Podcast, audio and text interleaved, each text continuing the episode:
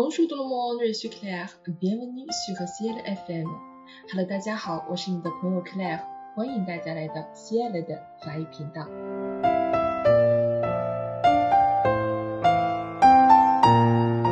前些天呢，有些学员问我啊，学习法语的价值在哪里？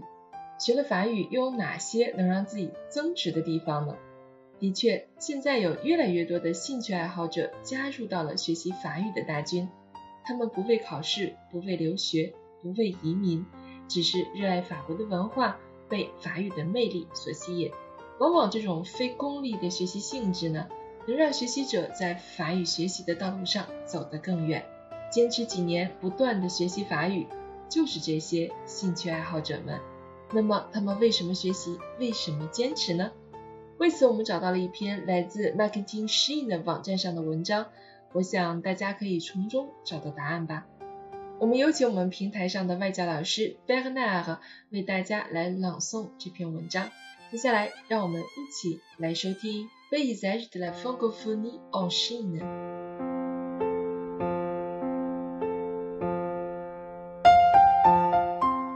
Paysage de la francophonie en Chine. En Chine, le marché de l'enseignement français ne cesse de se développer depuis le début du XXe siècle. En 2000, la visite officielle du président Chirac en Chine a accéléré l'ouverture des classes de français optionnelles dans les établissements du secondaire. On note entre 1999 et 2005 que nombre d'institutions, comme le nombre d'étudiants de français, a triplé. La langue française en Chine joue un rôle important grâce à des échanges dans les domaines politiques, commerciaux, scientifiques, techniques et culturels entre la Chine, la France et d'autres pays francophones. Si la langue française en Chine n'est pas aussi populaire que l'anglais, elle est accessible à tous et le public touché de plus en plus large. En 2003 déjà, on ne compte pas moins de 192 établissements enseignant le français et 135 experts français en établissements chinois dans les domaines du FLE. Gestion, commerce et beaux-arts. En 2014, la Chine compte déjà plus de 100 000 apprenants de français et est devenue une des principales langues étrangères enseignées, tant dans le système scolaire que dans les établissements de formation de langue. Pourquoi étudier le français? 51% pour continuer leurs études en France, 25% pour le travail, 24% pour le loisir. Le français est considéré comme une petite langue. En Chine, en comparaison avec la langue anglaise, maintenant la concurrence au niveau professionnel est accrue en Chine. Les jeunes Chinois ont besoin d'augmenter leurs connaissances pour trouver un bon travail et rendre leur vie plus agréable. L'apprentissage du français en deuxième langue peut faire la différence sur le marché du travail. De plus, le nombre de Chinois qui choisissent de poursuivre des études supérieures en France augmente. On note aussi une tendance à étudier le français pour le plaisir et le prestige avec un amour pour la culture française. Le français en Chine et son futur.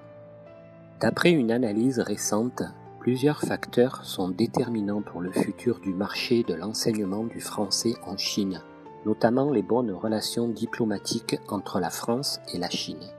Les deux pays ont par ailleurs établi un partenariat stratégique global en 2004, mais aussi avec les autres pays francophones, en particulier les pays africains. Le développement économique de la Chine et du niveau d'éducation des jeunes travailleurs résulte en la demande de talents maîtrisant plus d'une langue étrangère. Pourquoi le français? La Chine est désormais le plus grand partenaire du continent africain avec, en 2017, plus de 10 000 entreprises chinoises investissant en Afrique.